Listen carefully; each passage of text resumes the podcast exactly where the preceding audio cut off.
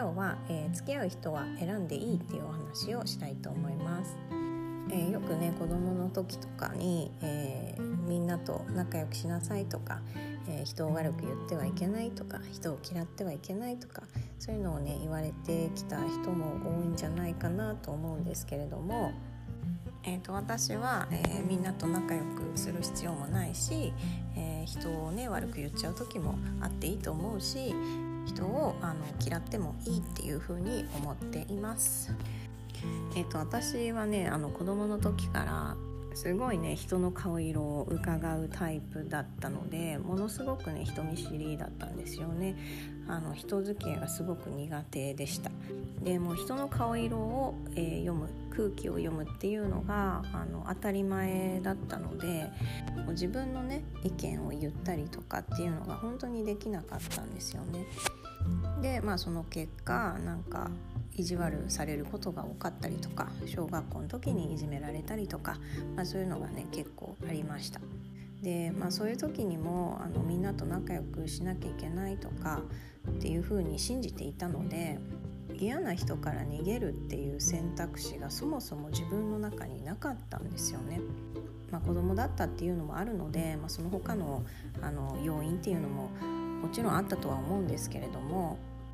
多少嫌な相手でも我慢して付き合わなきゃいけないっていうふうに思ってました。でそれはあの結構な大人になってからも あの同じで結構ね嫌だなって思う人ともあの頑張って付き合ったりとかっていうのを結構やってました。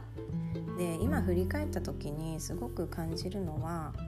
自分のこの人嫌だなっていう感情をちゃんと認めてあげるってすごく大事だと思うんですよね。でこの人嫌だなっていう感情を抑えているとその人から離れるっていう選択肢がそもそも出てこなかったりするんですよ。で、えーと、嫌なことをされてるのにずっと我慢してなきゃいけない状況だったりもするしそれって結局はなんかどんどんね自分の自信を奪っていくっていうことにもつながるんですよね。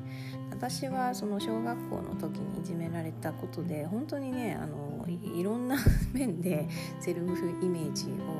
あの壊されたというか当時はねあんまり自覚はしてなかったですけど本当にね自己肯定感がどんどんどんどん下がっていったなっていう風に感じます。で大人になってからも、えっと、すごくね存在に扱われるっていうことをあの何度か経験しましたけどやっぱりものすごい勢いで自分の自信がなくなっていくんですよね。で逆に言うと、えー、自分をすごく応援してくれる友達すごくあの大事に思ってくれる人の中にいると自信ってどんどんねついてくるんですよねみんなが認めてくれるからあできるかもしれないとかそういう安心感って育っていくんですけれども、え自分を大事にしない人たちの中にいると本当にねどんどん自分ってダメなんじゃないかっていう気持ちになっていくんですよ。で例えば同じ1年を自分を、大事にしてくれない人たちと過ごすのと自分を大事にしてくれる人たちと過ごすのでは1年後の自分の自信とか姿勢とか在り方って全然変わってくると思うんですね。そう思った時にじゃあ自分を大事にしてくれない人自分が嫌いな相手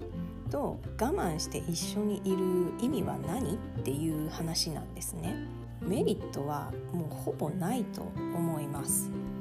で私は、えーと、時間は命だと思っています。自分がねいつ死ぬかはわからないですけれども、まあ、必ず死ぬって決まっているのでこうして、え、1秒1分過ぎていくごとに自分の寿命は縮まっているんですよね。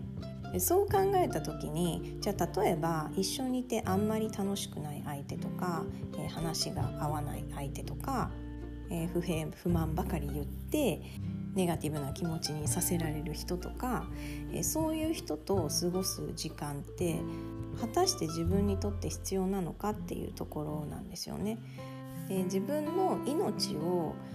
誰と一緒に過ごしたいのかどんな風に使いたいのかっていうのを真剣に考えたら付き合う人って選ぶべきなんですよね。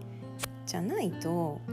楽しくないこと自分がそんなにやりたくないことに命を使ってるっていうことになってしまうんですよね。果たしてそういう生き方を本当にしたいのかなっていうところだと思うんです。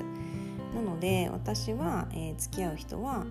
えー、選ぶべきだと思ってるし、えー、自分を大事にしてくれない人とは、え一刻も早く離れて大事にしてくれる人たち自分が一緒にいたいって思う人たちと過ごす時間をもっともっと増やした方が幸せな人生が送れるんじゃないかなっていうふうに思っています。